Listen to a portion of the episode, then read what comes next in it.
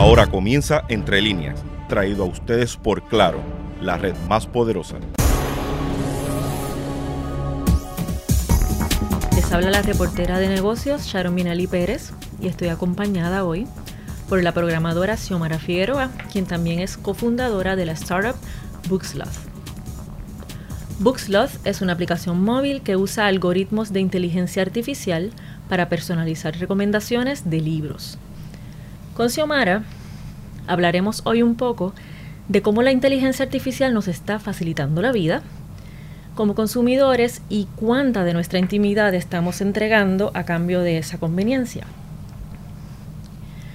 Debido a que esta tecnología está cada vez más integrada a nuestra rutina diaria, la tenemos en las búsquedas por Internet, en las recomendaciones de Netflix, hasta los informes de las condiciones del tránsito. Hoy nos vamos a enfocar en los pros y contras de nuestra relación con los asistentes virtuales como Alexa, Siri, Google y Cortana. Como punto de partida, Xiomara, ¿cómo tú definirías la inteligencia artificial? Claro, Sharon. Eh, mira, la inteligencia artificial yo la defino como una eh, rama dentro de la ciencia de cómputos que lo que busca es que las eh, computadoras y las máquinas, el hardware, piense y tome decisiones como lo hacemos nosotros los, humanos. obviamente suena súper, ¿verdad?, a nuestro favor cuando podemos usar la tecnología y las computadoras para que nos ayuden a tomar decisiones más rápidas y así pues movernos eh, eh, en la sociedad, ¿verdad? Mucho más fácil, eh, consumir cosas en menos tiempo y ser más productivos al final del día. Em, también pues tiene sus desventajas, ¿verdad? Como mencionaste. Em, pero son muchos los pros también, que como mencionaste, las recomendaciones en Netflix, el poder, por ejemplo, comprar por Amazon es otro ejemplo que a mí me gusta dar mucho. Y Bookslot mismo que mencionaste, nosotros también usamos pues esta tecnología también para poder conocer a nuestros usuarios y recomendarle el mejor libro en el mercado. Así que pues eh, así como suena de, de chévere em, la tecnología de inteligencia artificial y poder hacer que las computadoras pues piensen un poco como nosotros y nos quiten un poco del peso del día, eh, también obviamente tienen sus su desventajas, ¿verdad? Okay. En Navidades las bocinitas estas de Amazon y Google fueron de los regalos más vendidos. Sí, sí. Entonces, ahora, ¿cómo esta tecnología de inteligencia artificial se aplica a estos asistentes virtuales? Sí, mira, pues antes de contestarte esa pregunta, también vamos a aprovechar para definir lo que es eh, Machine Learning, que es otro término dentro de la inteligencia artificial. Eh, la inteligencia artificial, ¿verdad? Se refiere a cualquier eh, algoritmo o proceso que nosotros creamos para eso mismo, para hacer que las máquinas pues, piensen más como nosotros los humanos, pero dentro de, esa eh, nube está Machine Learning, que es un subgénero que lo que hace es usar la data para entonces em, predecir eh, comportamientos, ¿verdad? Y así ofrecer un servicio mejor a los clientes. So, en este caso, eh, Alexa y Siri y asistentes virtuales en general, ¿verdad? Que viven tanto en nuestros devices eh, móviles como en las bocinas que dijiste que se vendieron súper bien en las navidades. Em, básicamente lo que están haciendo es eso, utilizando esa data que tienen acceso, en, nuestro, en ese caso Alexa y Siri, la voz que no es hasta en estos días que estamos compartiendo ese tipo de información, ¿no? Antes, eh, hace muchos años atrás, lo que podíamos compartir no, no, no era tanto, ¿verdad? Era más, pues tal vez texto e información sensitiva, pero ahora inclusive nuestra voz y nuestro rostro, ¿verdad? siguiendo lo de, lo de face recognition en el iPhone y ese tipo de, de cosas. Em, pero básicamente, pues eso es lo que están haciendo, ¿verdad? Utilizando nuestra data para tomar decisiones y predecir, por ejemplo, lo que quisiéramos comprar o lo que quisiéramos escuchar, eh, la música, eh, y pues, pues, ofrecernos ese tipo de ventajas, de hacerlo mucho más fácil que en vez de tener que sacar tu celular, abrir Spotify y escuchar música, pues le dices, hey Alexa, ya tú sabes lo que quiero escuchar, entonces, por favor. ¿Y si y Alexa reconoce mi voz versus las voces de otras personas en la casa? Sí, eh, eh, sorprendentemente muchos de estos devices eh, tienen una muy buena, un muy buen reconocimiento de voz, de, de voz, que, que del lado de la tecnología, otra vez, es un buen Eh, una buena innovación, ¿no? Que hemos movido, nos hemos movido tanto en la tecnología que hemos llegado, llegado a ese punto de poder reconocer voces. Eh, por darte un ejemplo, antes cuando la tecnología de inteligencia artificial estaba todavía en laboratorio, en research, pasaba mucho que, por ejemplo, eh, si, en el, si en el laboratorio no habían eh, mujeres, hubo un caso, por ejemplo, que como no se hacían pruebas con esas voces, no se entendían y tú no podías saber, eh, por ejemplo, si en, si, en esa, si en esa época hubiésemos desarrollado un Alexa, un, MVP de Alexa, ¿verdad? Una versión eh, bien, bien, bien básica de Alexa, no nos hubiese entendido a nosotras dos. Si hubiésemos querido decirle, hey Alexa, compra eh, huevo y leche, eh, porque no necesariamente estábamos envueltas en el research. So, por un lado positivo, otra vez, eh, hemos hecho mucho avance para llegar al punto en que Alexa y Siri reconozcan todo tipo de, de voz y de lenguajes también, que ya no solamente es inglés, ahora también tú puedes hablar en diferentes idiomas. Em, pero también ves por el otro lado, hablando de, de, de, las desventajas, pues también pudieras, pues sabes que estás compartiendo tu voz y otra gente, en este caso, pues estas compañías que, que controlan Alexa Siri, que son Amazon y, Apple, pues tienen acceso también a, saber cómo tú te escuchas. Mm, en diciembre, creo que fue en Alemania, eh, hubo un caso que a un usuario de Alexa le llegaron los archivos de audio de otro usuario. Wow.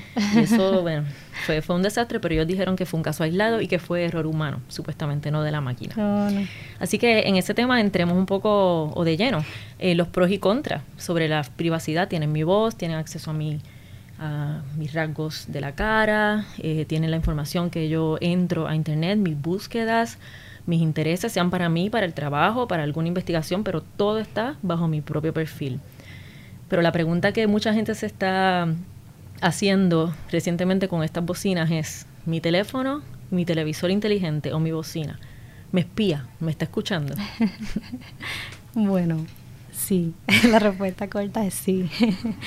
¿Verdad? Porque otra vez, yo a mí siempre se me hace un poco complicado dar mi opinión al respecto porque como como programadora y como pues, estando tantos años trabajando del lado de la tecnología, obviamente me emociona ver los avances y ver que, que con esta información que tenemos de, de nosotros mismos, pues podemos crear tanto y, y obviamente para, para ayudarnos a ser una mejor eh, especie en la Tierra.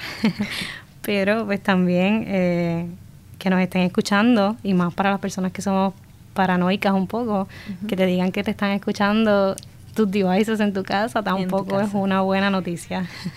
Em, así que eh, por ese lado, eh, ¿verdad? Mientras más, como, como hablábamos también ahorita, mientras más eh, sabes de, de cómo se están comportando estos devices en tu casa, eh, qué información están teniendo tuya, ¿verdad? Que no es solo la voz, a veces eh, tienes que crear cuentas y cuando creas la cuenta te piden cierta información que tú a veces hasta te dicen conéctate con Facebook o conéctate con, cualquier otra red y ahí pues tú sientes que no estás dando tanto porque no sabes ya lo que ya se te olvidó porque sí te, sí te lo dijeron cuando creaste la cuenta de Facebook eh, les diste acceso a pues, tu email, tu número de teléfono, miles de otras datas que, que, que otra vez si no estás pendiente eh, se te olvida y, y nosotras pues en, en, nuestro diario vivir nos pasa mucho, ¿verdad? Que vamos eh, utilizando los devices cada vez, eh, incluso ellos mismos lo hacen cada vez más fácil y más transparente, pero en realidad pues nosotros no, se, nos olvida esa,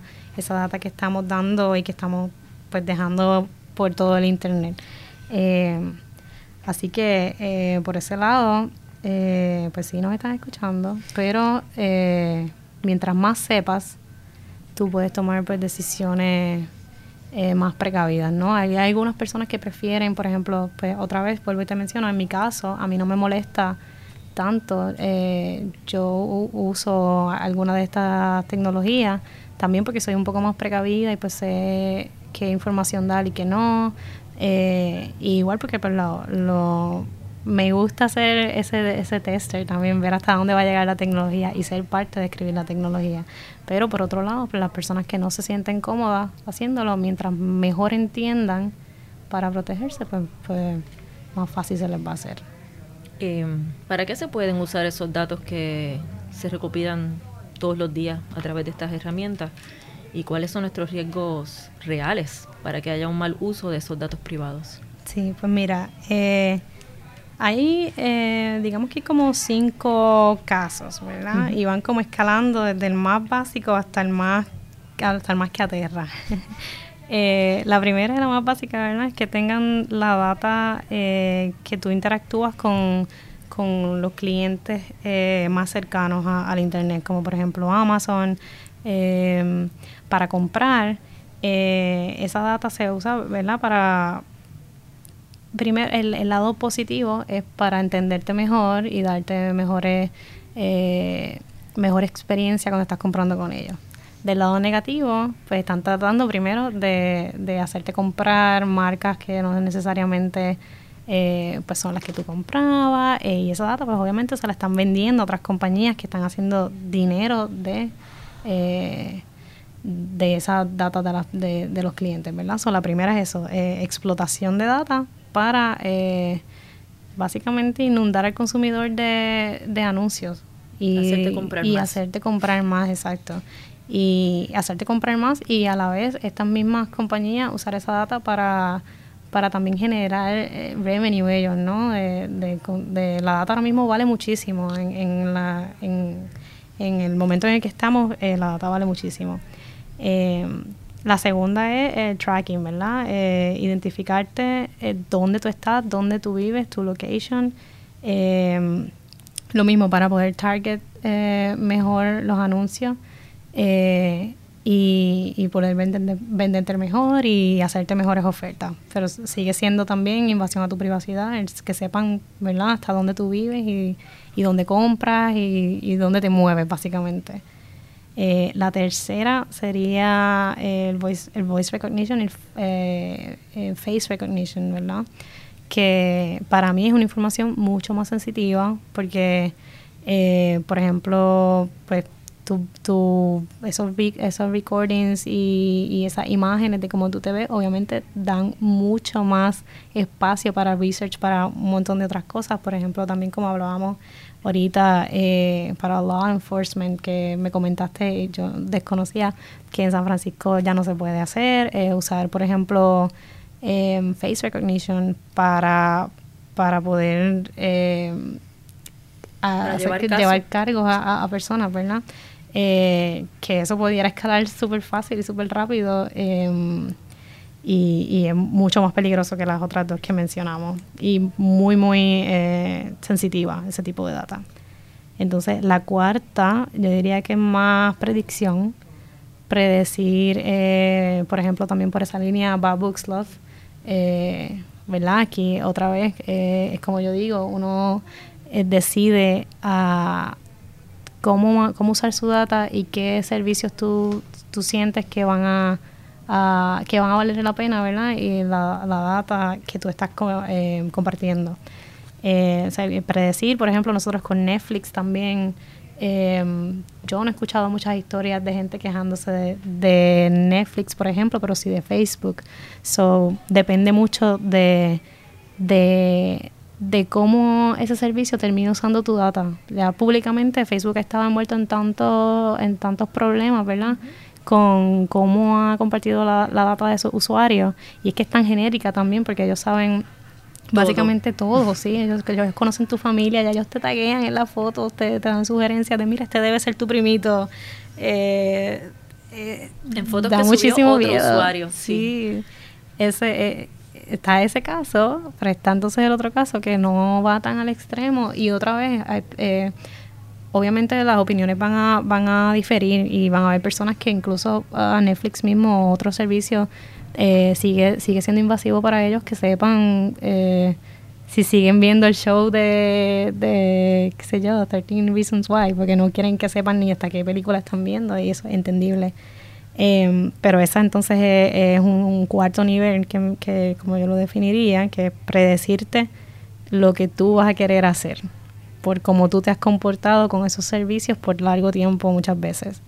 Pero eso eh, lo tenemos desde antes de, de lo activado por voz, ¿verdad? Lo tenemos en Google claro, sí, sí, mismo, el mismo Facebook, el mismo Facebook lleva muchísimos años, hay gente que lleva 10, más de 10 años, 20 años con cuentas de Facebook que, que, que vienen compartiendo, y incluso esa misma data, es que si, si lo ves de esa forma, antes Facebook no podía hacer esa inteligencia de tallarte la foto, porque no tenían suficiente data para hacer el research y el testing para eventualmente crecer la tecnología a lo que es hoy en día. Mientras más usuarios van creando cuentas y, van compartiendo más cosas y más data, más inteligentes se hacen los servicios, eh, como en el caso de Facebook. Eh, ese es una, un caso. Y entonces el quinto, que fue uno que encontré aquí antes de venir, tampoco sabía eh, y no había escuchado eso, eh, cuando te hacen, te hacen profiling, ¿verdad? Y van creando como que un perfil del usuario. Eh, lo que no había escuchado era este caso en China, que hacen social scoring system, que es que te van, te van como eh, según cómo tú te comportas, ¿verdad? Tanto en las redes, porque ellos están un poco más conectados en las redes sociales no es que no usan una sola para, para todo, casi compran por ahí, socializan por ahí, eh, escuchan música, te escuchan, te escuchan. Eh, y entonces empezaron un sistema así, que, que basado en tus interacciones, por ejemplo, si eres una persona que lo que hace es que usa esta plataforma para ver películas de young adult y cosas pues menos que, te hacen parecer que tienes menos responsabilidades como adulto, digamos, pues tienes un score más bajito para, para un, ¿verdad? Como un credit card o, algo más en la sociedad. versus alguien que tú ves que, ah, mira, esta persona estaba comprando más o compra pues cosas de la casa y empiezan a, inferir eh, género, obviamente esta información la tienen, eso dice pues es una, una mujer que lleva eh, en la casa y en la que toma las decisiones de compra y, está, y, basado en esa información escalaron a esto que es, hasta difícil de creer. Pero entonces eso sería pues otro riesgo, otro ejemplo de, de dejar tu data tan expuesta que pueden pasar este tipo de cosas, ¿verdad? Que empiezan a hacer, te conocen tanto ya el big picture tuyo como persona que, que pueden llegar a este tipo de sistemas. uno como usuario, ¿verdad? Sin, ¿verdad? Sin caer en la ilusión de que puede proteger todos sus datos porque ya esa guagua se nos fue. ¿Qué puedo hacer para cuidarme a mí, ¿verdad? Este, cuidar un poco más mis datos o quizás también para cuidar la de mis hijos que utilicen eh, esas bocinas que ya les reconozcan la voz o la de mis padres que quizás no tienen tanto conocimiento sobre tecnología. ¿Qué se puede hacer? Sí, claro. Yo creo que es la, la más obvia lo más obvia es, ¿verdad? los que ya sabes que, que tienen acceso a esta data, pues no usarla, ¿no? Hay mucha gente que ha optado por dejar de usar Facebook, por dejar de crear cuentas online eh, y ser más intencional en el, no usar estos servicios, ¿verdad? Obviamente, pues como te dije, hay gente un poco más paranoica, o no necesariamente paranoica, pero más cuidadosa, ¿verdad? Que no quieren que su data más personal esté en la nube, pues obviamente la primera opción es pues, no hacerlo. Pero, pero sabemos que no es lo más fácil y por más que tú bajes, por más que tú borres Facebook, la vuelves a bajar el otro día y esas son cosas que también son eh, adictivas, ¿no? Y, y nos, hemos vuelto adictivos a usar este tipo de tecnología. Eh, yo diría que lo segundo sería eh, conocer, mientras más conoces qué tipo de data está leyendo cada plataforma, ¿Para qué? Nunca lo vas a saber. Nunca lo vas a saber. Pero sí deberías tener acceso a saber qué tipo de data. Si es tu nombre, si es tu email, tu teléfono, tu voz, o sea, cualquier tipo de data y poder tener el control. Al final del día, eh, ¿verdad? Legalmente tú tienes la opción de no dar acceso a esa información. Por el lado de las compañías o de servicio, pues te dirán que obviamente no vas a poder tener toda la experiencia del servicio. Exacto pero otra vez eh, em, ser más eh, más a propósito más intencional con lo que con lo que compartes. Tener cuidado con las aplicaciones que bajamos a nuestros teléfonos eh, cuando dijiste las personas mayores verdad y nuestros hijos que o sus hijos por no tengo hijos. Pero los pequeños de las casas y los mayores de las casas que no necesariamente son tech savvy eh, estar más pendiente a qué aplicaciones bajan al, celular, porque tampoco sabes qué información están, se están quedando eh, en el device. Pueden ser aplicaciones de juegos. Claro, sí, mientras más enfocada a, algo que, normalmente la gente no usa, algún juego extraño o algo que bajaste específicamente para hacer algo, es, es, un, un, papel que a veces uno baja una aplicación más que para una cosa una sola vez y la dejas ahí y no la usan más. Ese tipo de aplicaciones, eh, mucha gente pues mayor y pequeños que no saben, las bajan sin, sin, sin saber los riesgos. Y, y, obviamente pues le están dando acceso a todo el device, tu teléfono, tu location, eh, dónde estás, etcétera. Eh, esas cosas podemos ser un poco más proactivos y tratar de, que, de, de no conectarnos tanto de esa manera. Eh, y yo creo que la tercera que se me ocurre es eh, hay una herramienta, los, VPNs, que nos permiten, eh, ¿verdad?, engañar un poco al, al sistema o a, los servicios eh, para que piensen que o no estamos conectándonos desde, por ejemplo, si, si, si estás en Puerto Rico, puedes, puedes simular que te estás conectando desde California, tal vez usar una cuenta falsa. ¿Y qué funcionalidad eh, tendría eso? Pues podría eh, bypass, eh, por ejemplo, si te preocupa eso, que sepan tu location y te, envíen ads de las tiendas que están a tu alrededor o eh, simplemente que tengan esa información de, de, de, dónde exactamente te estás conectando, desde qué computadora, el IP, toda esta información.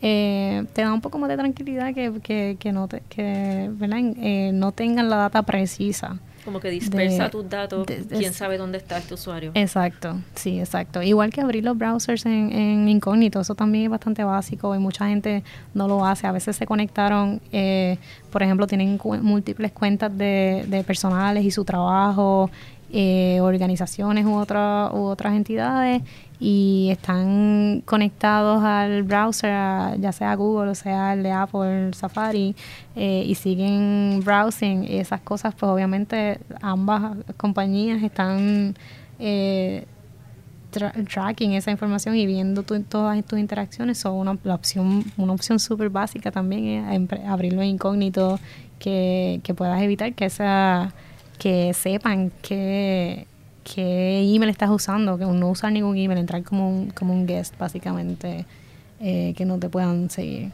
Pero básicamente la mayoría de estas cosas, otra vez, son siendo proactivo y sabiendo que tienes que estar más pendiente. No, no va a pasar, es que como hablábamos ahorita también, mientras menos sepas, más, más vas a estar en peligro de que tu data esté expuesta a muchos de estos servicios eh, y compañías. Eh, así que, pues, lo primero es eso, entender, entender qué tipo de data tú estás entrando al internet desde tu celular o desde el browser. Eh, y lo segundo, ser proactivo. hasta dónde tú estás dispuesto a ceder para, para usar estos servicios y la tecnología.